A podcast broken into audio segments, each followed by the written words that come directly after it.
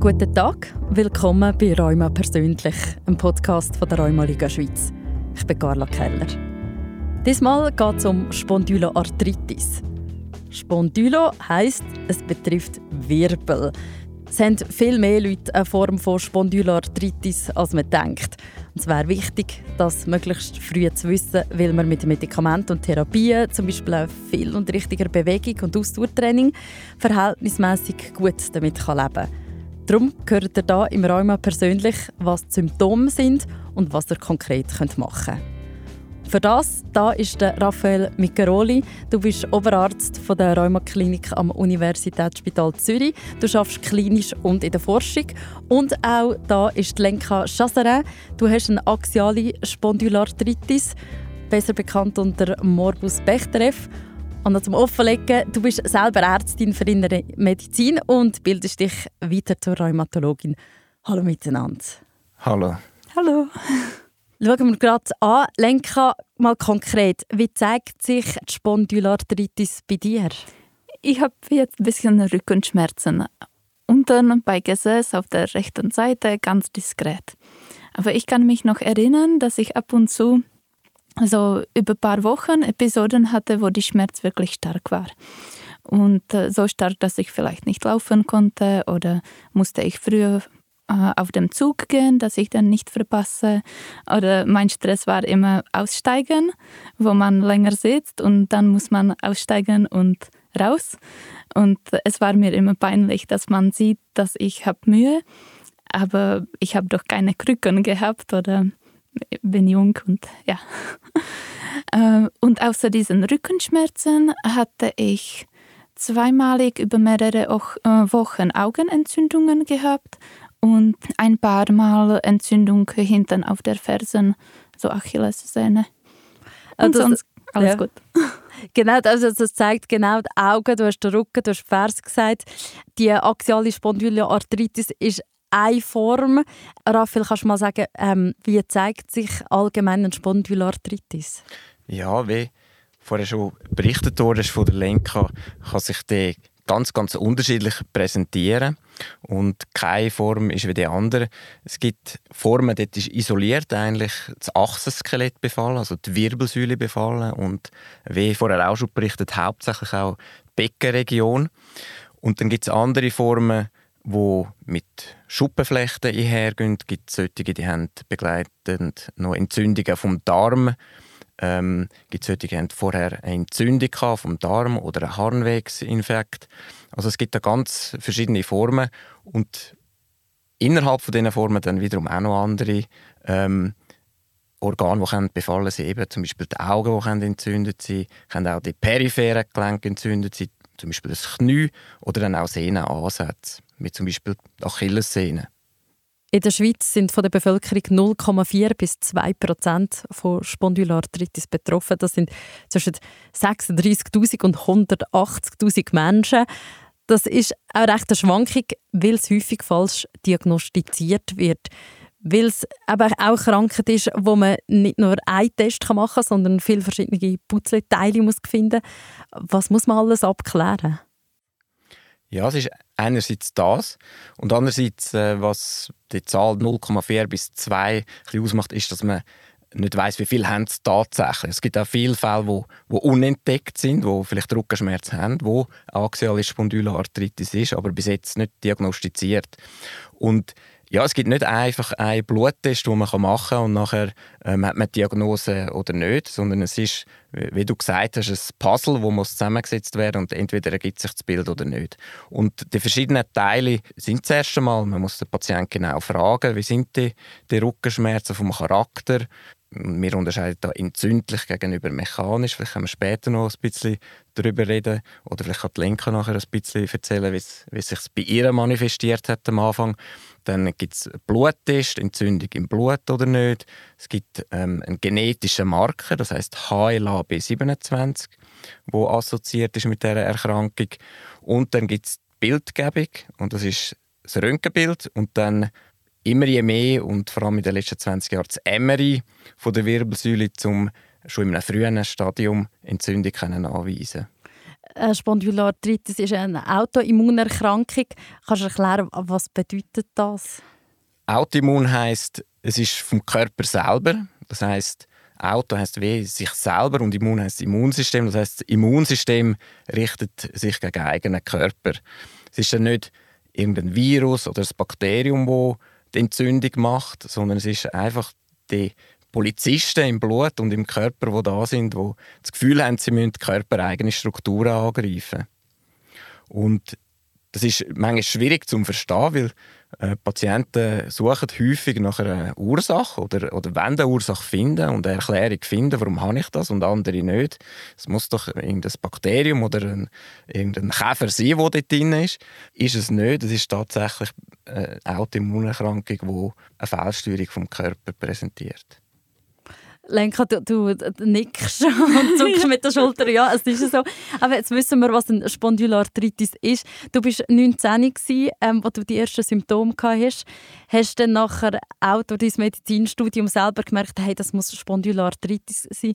Was sind es für Sachen, wo du gemerkt hast, ah ja, voll, da, genau das ist das Symptom, das merke ich?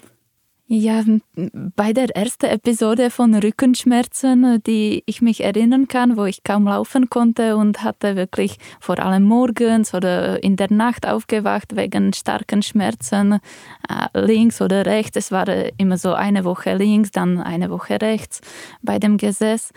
Ähm, Habe ich gedacht, ja, das ist etwas Psychosomatisches, ich bin gestresst, es ist nichts. Und dann ist das wie abgeklingelt. Ich war hm, komplett gesund, konnte alles machen, überhaupt keine Schmerzen gespürt. Und dann nach ein paar Monaten kommt er wieder so eine Woche. Und wir haben auch in Propedeutik so über Schmerzen, wie der Raphael sagte, gelernt. Und ich dachte, ja, das, das könnte doch äh, entzündliche Schmerzen sein. Und der Region, das ist doch auch ganz typisch. Und ich habe noch von Familie gehört, dass ein Onkel schwere Probleme mit den Rücken hat. Und man wusste nicht oder man sprach nicht, äh, was genau. Aber ich habe dann nachgefragt und es war der Morbus Bechterew. Und dann bin ich, weil in Tschechien funktioniert es ein bisschen anders. Ich komme aus Tschechien. In Tschechien äh, geht man oft direkt zum Spezialist. Also ich bin zum Orthopäde gelaufen, dass ich Rückenschmerzen habe. Er hat Röntgen gemacht. Er hat da schon Veränderungen gesehen und er hat gesagt, das ist nichts, das ist halt entzündet, äh, wir können nichts machen, du kannst äh, nonsteroidale Antirheumatika wie Ibuprofen nehmen und äh, bewegen und so war es fertig. Und irgendwie war ich nicht so ganz zufrieden mit dem und bei der nächsten Episode bin ich da wieder hingegangen und wollte die Röntgenbilder bekommen, also auf dem Film.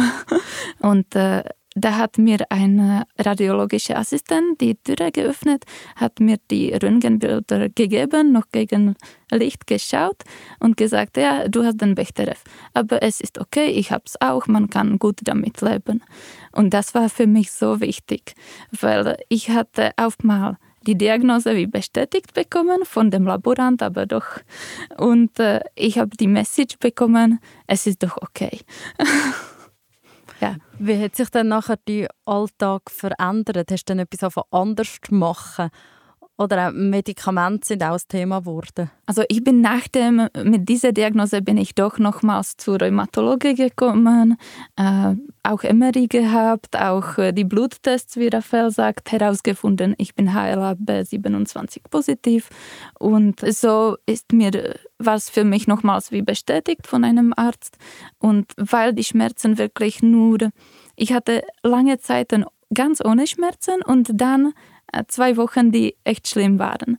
Und äh, es reagierte sehr gut auf den Ibuprofen, aber ich konnte den nicht gut vertragen, weil ich hatte so ein bisschen Übelkeit und dann habe ich halt die neuere Generation von den nonsteroidalen Antirheumatika probiert damals. Äh, ich komme aus so einer Familie, wo man eigentlich eher sparsam mit Medikamenten umgeht. Man äh, nimmt oder hat bei uns zu Hause eigentlich kein Ibuprofen oder etwas genommen. Die Schmerz war wie Zeichen, dass man äh, Pause einlegen soll oder man muss auch etwas aushalten können. Und ich musste mir dieses in der Kopf umstellen, dass ich wirklich den Medikament in dem Moment brauche, weil es nicht nur die Schmerz, aber auch das Entzündung hemmt. Und ja, dann habe ich sie genommen. Ja, das ist schon spannend, wie du sagst mit dem Rückenweh. Ja, ich meine, man kann sagen, Rückenweh, ja, hat doch jeder Rückenweh, es ist doch jetzt nichts. Ähm, Raphael, ab wann sollte denn so die Alarmglocke läuten, dass man sagt, okay, mal, ich, ich tue das jetzt ein bisschen genauer untersuchen lassen? Es ist, äh, wie Lenka gesagt hat, so ein spezifischer, ganz bestimmter Rückenschmerz. Also es ist nicht nur ein Rückenschmerz, wenn man etwas Schweres lüpft, sondern es ist so sogenannter entzündlicher Rückenschmerz. Das, das weiss der Laie natürlich nicht. Genau. Und ein entzündlicher Rückenschmerz ist kennzeichnet, dass der Schmerz in Ruhe da ist. Äh, der Schmerz ist da auch in der Nacht, das heißt häufig verwachen Patienten in der zweiten Nachthälfte aufgrund von Rückenschmerzen. Sie müssen dann häufig umherlaufen und der Schmerz wird dann ein bisschen besser. Am Morgen ist der Rücken steif und, und nicht nur einfach kurz, also nicht nur fünf Minuten, sondern eine Stunde, länger als eine Stunde. Wird dann wiederum mit Bewegung eher besser. Und auch am Tag ist es mehr ein Ruheschmerz und weniger ein belastungsabhängiger Schmerz, wo wiederum dann auch häufig mit Bewegung besser wird. Das heißt, Patienten sitzen längere Zeit, wie auch die Lenka vorher beschrieben hat, im Zug, oder? Sie hätten früher aufstehen, um vielleicht ein bisschen der initiale, die initiale Steifigkeit zu überwinden. Und ähm, wenn man dann ein bisschen eingelaufen ist, dann geht es meistens ein bisschen besser. Ich sage es immer, wenn ich mit den Patienten rede, also ein Bauarbeiter, der den ganzen Tag schwer arbeitet und dann am Abend Rückenweh hat, bei Belastung Rückenweh hat und dann muss am Abend kann liegen, damit der Rückenschmerz besser wird. Das ist gerade umgekehrt beim Morbus Bechterew. Es ist mehr da in Ruhe. Mm. Früher hat man ja auch so gesagt, Morbus Bechterew so eine Mannenkrankheit. Mittlerweile ist das Verhältnis auch eins zu eins, aber gleich auch das Alter oder was noch, wie man so das Leben lebt. Was sind so, wo du auch sagst, hey, oh, okay, da, schau mal. Ein Risikofaktor ist sicher, wenn jemand von der Familie das schon hat. Es gibt ein gewisses erhöhtes Risiko, wenn ein Familienmitglied, vor allem erstgradig Verwandte, auch einen Morbus Bechterew haben. Dann muss man schauen, eben, hat man schon eine von diesen Erkrankungen, die per se dafür prädisponieren, wie zum Beispiel eben Schuppenflechten, äh, entzündliche Darmerkrankung oder Augenentzündungen. Plus muss man dann einfach auch schauen, in welchem Alter befinde ich mich. Das heißt, über 45 sinkt die Wahrscheinlichkeit schon sehr, sehr stark, dass, man, dass der Rückenschmerz, den man dann erlebt, eine axiale Spondylarthritis ist. Zusätzlich kann auch äh, das Rauchen und, und Übergewicht oder Adipositas eine Rolle spielen. Es ist etabliert bei Patienten, die es schon haben, dass die beiden Faktoren damit verbunden sind, dass die Krankheitsaktivität stärker ist und dass auch die Medikamente weniger gut wirken. Mhm, okay. Du hast jetzt den genetischen ähm, Faktor auch erwähnt. Lenka, du hast zwei Kinder, fünf und zwei. Ähm, während der Schwangerschaft hast du gar nicht zusätzliche Tests müssen machen. Jetzt, wo, die Kinder auch da sind, zeichnet sich auch irgendetwas ab oder wo man genauer betreut? Nein, überhaupt nicht. Und ich plane sie auch nicht jetzt für den HLAB 27 testen zu lassen. Ich denke, es hätte auch keine Konsequenzen. Ich möchte sowieso, dass sie gesunden Lebensstil lernen und nicht rauchen und äh, und vielleicht kann ich noch ergänzen, während der Schwangerschaft nicht nur, dass ich keine extra Probleme hatte, aber es ging mir viel besser. Raphael, wie ist das denn? Also, wie hoch ist denn der Prozentsatz, dass man es weitergibt? Also es ist nicht, man kann es nicht in einem Prozentsatz ausdrücken, weil die ganze Krankheitsentstehung ist noch nicht ganz geklärt. Oder? Die genetische und die familiäre Komponenten sind nur ein Teilbereich und dann kommen aber noch Umweltfaktoren dazu und auch noch Faktoren, die man nicht genau weiß. Und dann ist es tatsächlich so, wie die Lenka gesagt hat, dass im Moment dann so eine Testung keine grossen Konsequenzen hätte. Mhm. Ja. Ähm, Lenka, du hast jetzt auch schon so eben Medikament, Schmerzmedikamente erwähnt. Was für Sachen Unterstützung nimmst du, damit es im Alltag mit der Spondylarthritis gut geht? Also ich habe über Jahrzehnte wirklich nur bei Bedarf die den Zellekov war dann mein beliebteste Mittel genutzt und es langte. Und dann irgendwann äh, vor einem Jahr sind die Schmerzepisoden irgendwie häufiger gewesen und die Pausen, wo ich ohne Schmerzen war, kürzer. Und wenn ich keinen Schmerz habe, dann vergesse ich. Dann habe ich äh, auch ein bisschen, warte mal für mich, wie trecke ich meinen Schmerz, weil ich wollte mich nicht zu viel mit dem Bechterew im Alltag befassen, irgendeine Schmerzerfassung-App im Handy haben. Äh, dann habe ich den Menstruationskalender genutzt und da einfach mit Herzen die Schmerz geträgt. Und auf jede Zellekokzip-Schachtel habe ich Datum geschrieben, wann ich die Schachtel geöffnet habe, dass ich so ein bisschen Übersicht habe, wie oft tun die Rücken dann weh. Und dann zum Teil langt dann auch äh, nicht, also ich habe dann auch kombiniert, wenn der Celecoxib in maximaler Dosierung nicht reichte, dann habe ich vielleicht noch eine Tablette extra genommen, dann Paracetamol dazu, dann Metamizol dazu, dann vielleicht auch Tramadol dazu. Und wenn ich trotzdem Schmerzen hatte und es kam häufiger, dann fand ich, okay, jetzt ist Zeit, die neue Mittel, die biologische Therapie, die brauche ich jetzt, weil ich, äh, ich fand, es ist halt teure Therapie, es hat eher kurze Geschichte, man hat gewisse Risiken, Infektkomplikationen. Ich fand, äh, solange ich ohne leben kann, bin ich froh ohne. Aber dann äh, dachte ich, okay, jetzt ist Zeit. Und ich habe mit äh, Ixekizumab angefangen, Interleukin 17 Inhibitor, in eine Spritze, was man einmal pro Monat spritzt. Es tut weh wie verrückt. Aber so drei Tage nach der ersten Spritze habe ich mich gefühlt, dass ich wie Flügel habe. So schönes Gefühl von normalen Gang habe ich über Jahre nicht gehabt, weil auch in den Momenten, wo man Gefühl hat, man hat doch keine Schmerzen, hat man so gewisse Reizung bei der Wirbelsäule. Und äh, ja, dann war ich total zufrieden und dann musste ich, vielleicht kommen wir noch dazu, äh, aktuell nehme ich Adalimumab und es geht. Ja, es geht. äh, es geht sehr gut mit den Schmerzen, aber ich kämpfe mit äh, Infektionen, die ich halt immer wieder habe. In der letzten Räume persönlichen Episode ist es um Medikamente gegangen und eben auch um Nebenwirkungen. Lenka, du hast auf ein neues Medikament mit einem neuen Wirkstoff gewechselt. Was sind bei dir die Gründe? Ja, ich hatte überhaupt keine Rückenschmerzen, also null, null, null, überhaupt keine. Aber ich war ständig krank. Ich hatte mehrmals Anginas gehabt, äh, wo ich Antibiotika brauchte. Ich hatte Atemwegsinfekte mit Husten ständig. Ich hatte Pilzinfekte, also auf der Haut äh, und in der Scheide. Ich hatte, dann hatte ich Covid mit, zum zweiten Mal, aber mit so schlimmen Verlauf oder nicht schlimm. Ich war nicht ventiliert, aber es ging mir wirklich nicht gut. Und dann haben wir mit meiner Rheumatologin gefunden, okay, wir wechseln es. Mhm. Und jetzt mit dem Adalimumab habe ich so eine Kinderdosierung und noch mit längeren Abständen als empfohlen. Also es wäre alle zwei Wochen, ich habe alle drei Wochen die Kinderdosis und so ist die Wirkung, äh, ist gut, ist gut, aber ich spüre es halt jetzt wieder ein bisschen. Und äh, mit Infekten ist okay, einmalig, einen Monat nachdem wir angefangen haben mit dem Adalimumab, hatte ich Unterbauchschmerzen rechts, so Verdacht auf Blinddarm. Und es war nicht Blinddarm, es war äh, Entzündung von dem dünnen Darm. Ja, wahrscheinlich Infekt. Mhm.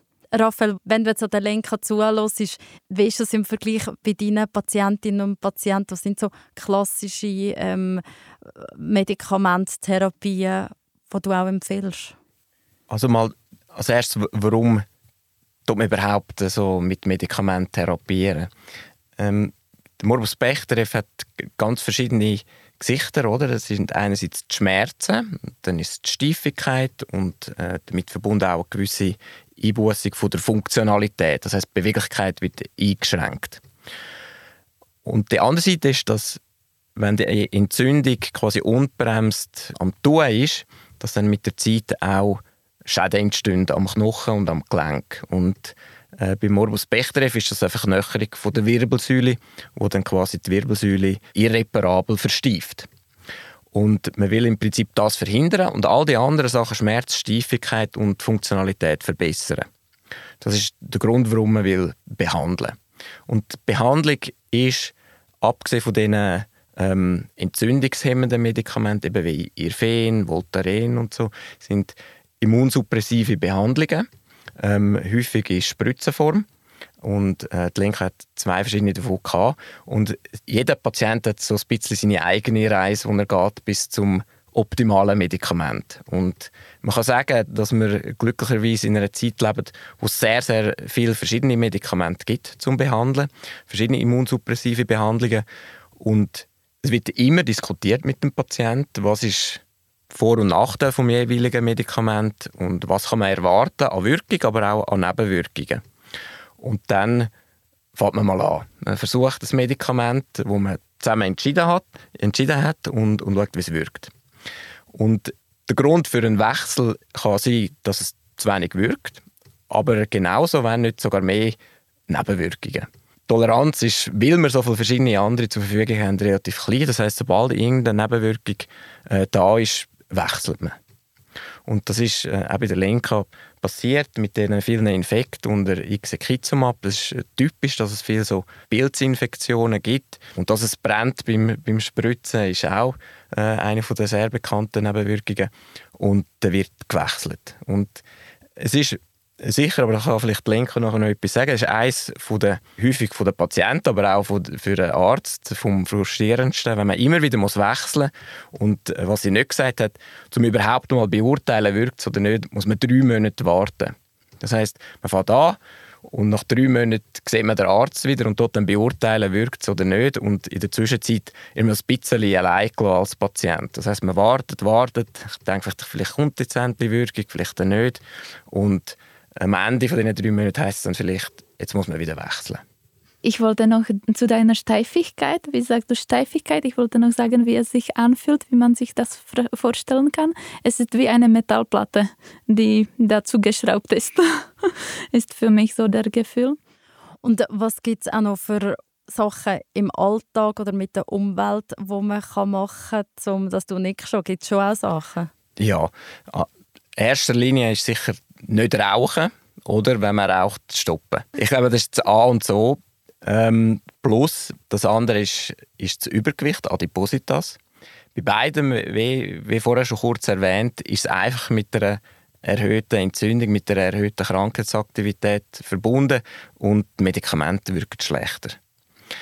Und es ist natürlich gerade insbesondere bei, bei Übergewicht, Adipositas leicht gesagt, nennt sie doch ein bisschen Gewicht ab. Ist aber natürlich, wenn jemand am Bewegungsapparat Schmerzen hat, sehr, sehr schwierig, ähm, dann auch noch müssen abzunehmen mit mehr Bewegung, die dann aber Schmerzen macht. Von dort her ist es etwas, was zu anstreben ist, aber nicht immer so einfach ist. Aber auch dort versuchen wir als Ärzte, Patienten zu unterstützen, in welcher Form auch immer, Ernährungsberatung, bei sehr schweren Fällen dann wir es auch endokrinologisch weiter beurteilen lassen und in seltenen Fällen bis zu, zu einer Magen-Bypass-Operation mhm. oder dann eben medikamentös unterstützte Gewichtsabnahme. Mhm.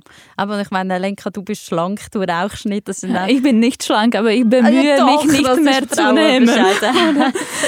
ja. was, ich, was ich vielleicht noch zusätzlich mache zu dem, was Raphael sagt, also gerade die Pause bei Medikamentenwechsel habe ich genutzt noch, um alle Impfungen nachzuholen oder äh, nachholen, das habe ich schon vorher gemacht, aber noch so zusätzlich äh, zu impfen, Herpes Zoster habe ich mich geimpft, Pneumokokken, weil ich dachte, ja, ich mache jetzt alles. Und in der Ernährung, äh, ich mache so das Minimum. Ich, ich esse so wie schwangere Frau. Ich esse halt kein rohes Fleisch, keine rohe Eier, kein Sushi, keine Käse aus nicht pasteurisierter Milch oder so. Ich, ich versuche auch da einfach, das ist das Minimum, was ich mache. Aber sicher ja. kann man noch mehr machen. Genau, das ist die, so eine entzündungsarme Diät quasi. Grob gesagt ist eine mediterrane Diät ähm, gut. es gibt gewisse Stoffe, die eher entzündungsfördernd sind.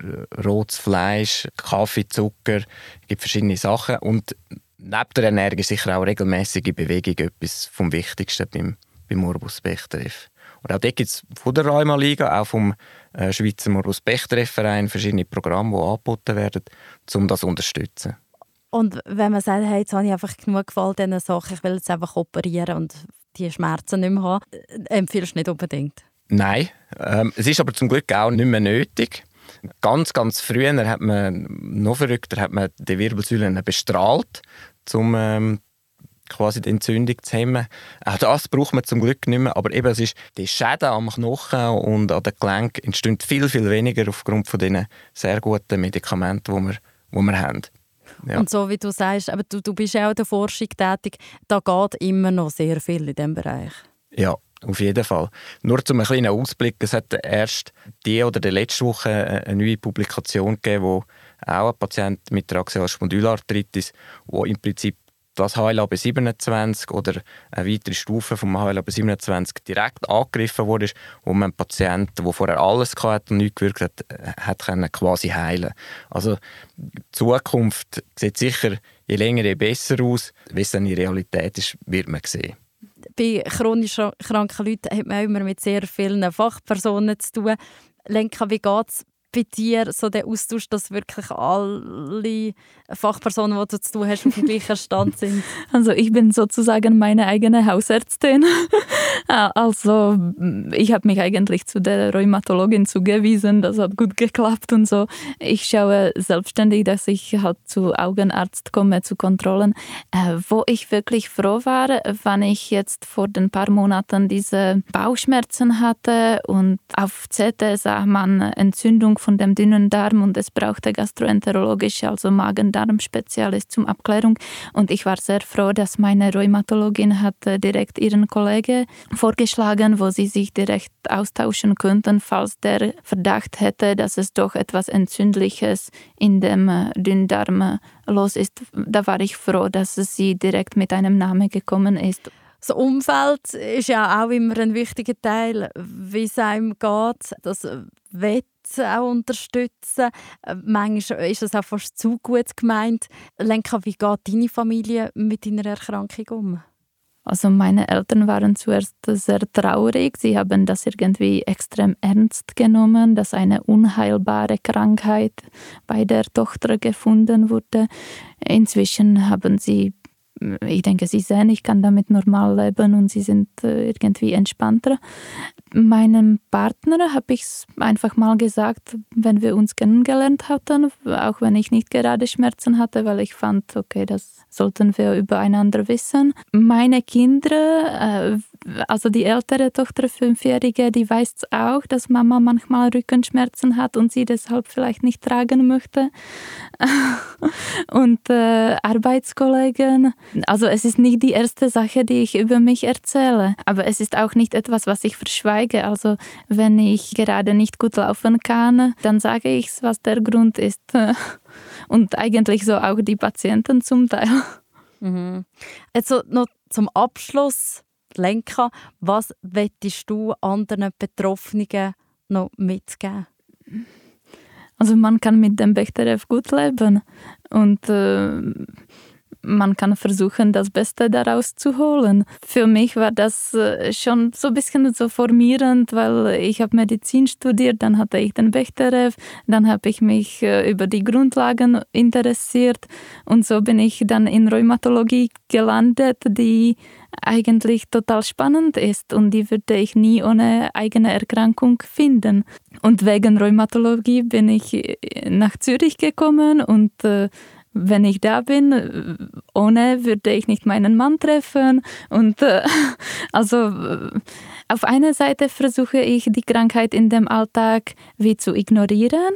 Ähm, eigentlich war ich nie in so einer bechtere Vereinigung oder so, weil mm, irgendwie möchte ich mich nicht zu viel über die Krankheit definieren. Äh, auf der anderen Seite mein Leben hat es schon stark beeinflusst, auch in gute Richtung, finde ich. Mhm. Raphael, was möchtest du als Abschluss noch mitgeben für Personen, die jetzt, die jetzt zuhören, die Spondylarthritis haben? Auch vielleicht für die, die, die Rückenschmerzen haben und, und jetzt rein vom Erzählen bezüglich dem entzündlichen Rückenschmerz, dass sie sich frühzeitig meldet bei Hausarzt und dann auch äh, unter Umständen eine Überweisung an einen Rheumatolog erzwingen, weil was man nach wie vor weiß, dass es sehr sehr lange Zeit äh, zwischen Anfang von der Beschwerde bis zur Diagnose vorhanden ist. Also sind bei den Männern fünf bis sieben Jahre und bei den Frauen noch mehr zehn bis 14 Jahre von Anfang von den Symptomen bis dann einmal die Diagnose gestellt wird. Das heißt, dass man sicher allgemein, dass man sich frühzeitig soll spezialärztlich untersuchen lassen, rheumatologisch untersuchen lassen. Und das andere ist, ich glaube, einen Respekt vor den Medikamenten darf man haben, aber man darf sie auch in einem gewissen Maß als Freunde ansehen, weil sie sind da zum helfen und wenn Nebenwirkungen oder etwas Unerwartetes passiert, dann an den Arzt wenden und es wird nicht toleriert. Das heißt mehr das Positive rausholen und weniger das Negative, weil das Negative wird überhaupt nicht toleriert, weder vom Patienten selber noch vom Arzt. Also da muss man keine Angst haben, dass man irgendeine Therapie muss nehmen muss, die schwere Nebenwirkungen macht, sondern im Gegenteil. Man will eine Medikation, die sehr gut wirkt und keine Nebenwirkungen hat. Das ist Rheuma persönlich, der Podcast von der Rheuma Liga Schweiz. Raphael Micaroli und Lenka Chazarin. Danke, habt ihr über eure Erfahrungen mit Spondylarthritis erzählt und auch euer Wissen teilt. Danke. Danke vielmals. Danke. Im Episodenbeschreib hat es ganz viele Links für den Kontakt zu anderen Betroffenen. Es hat Erklärungen zu der Krankheit und Therapien und auch den Link zu den anderen Episoden von Rheuma persönlich, aber auch zum Beispiel auch zu den verschiedenen Medikamentengruppen. Das nächste Mal hocke ich im Rheuma persönlich an einem Kindertisch. Ich bin diesen Samstag, 18. November, am Familientag von der Rheuma Liga Horgen am Zürichsee. Reden mit Kindern, die Rheuma haben und mit ihren Geschwistern. Gibt einmal eine andere Perspektive. Schaut gut zu euch und bis zum nächsten Mal.